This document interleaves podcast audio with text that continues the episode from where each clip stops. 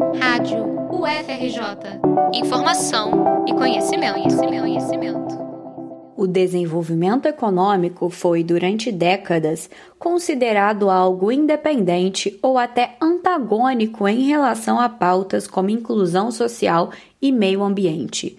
Cada vez mais, no entanto, avança a percepção de pesquisadores de que não é possível construir um futuro sustentável e equitativo sem uma profunda mudança social.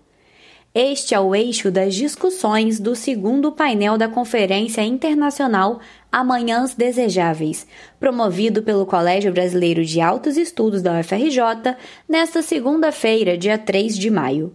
O evento, que integra as comemorações pelo centenário da universidade, começou nesta quinta-feira, 29 de abril, e vai até o início do mês de junho.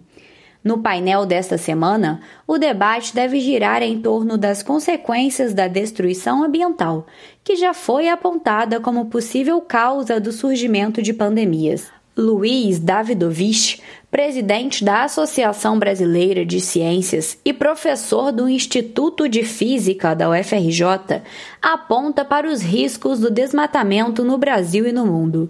Mediador do painel, o pesquisador considera o novo coronavírus mais um reflexo da negligência da sociedade com os recursos da natureza. A Covid-19 é fruto do descaso com três eixos que formam o conceito de saúde única. Em inglês, a gente chama isso de One Health, e que são a integração entre a saúde humana, a saúde dos animais e o meio ambiente. O desmatamento no Brasil e em outros países tem três consequências graves. A liberação de novos vírus, que podem dar origem a novas pandemias, e na segunda questão vou elaborar mais sobre isso.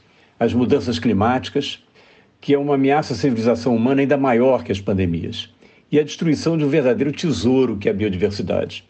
A pandemia é agravada também, como nós estamos vendo hoje em dia, pela desigualdade entre nações e também dentro de cada país, com populações mais fragilizadas tendo menos acesso a atendimento médico adequado. Isso contribui para aumentar muito o impacto da pandemia e resulta no aparecimento de novas variantes do vírus. A cada quatro meses, segundo dados da rede de especialistas de conservação da natureza, os cientistas descobrem um novo microorganismo capaz de causar doenças em seres humanos. Os impactos de todo o desmatamento e dos incêndios florestais atingem também a economia do país regiões com plantio de açaí com valor de mercado oito vezes superior ao da soja são constantemente afetadas pelas queimadas amazônicas. Para Davidovich, as grandes empresas nacionais devem se posicionar diante da destruição das florestas brasileiras. Eles deveriam usar o seu poder político para pressionar o governo por uma política econômica que não se resuma apenas a uma planilha de receitas e despesas mas seja parte de um projeto nacional de desenvolvimento sustentável, combatendo a grande desigualdade social no país, incentivando a ciência e a inovação, revertendo a crescente desindustrialização, apontando por uma bioeconomia que melhore a qualidade de vida da população e contribua para o protagonismo internacional do país.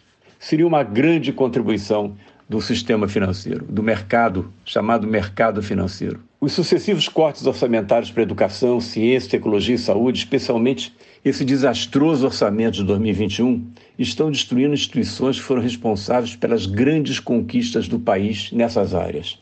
As universidades, os institutos de pesquisa, a indústria inovadora, o Sistema Único de Saúde.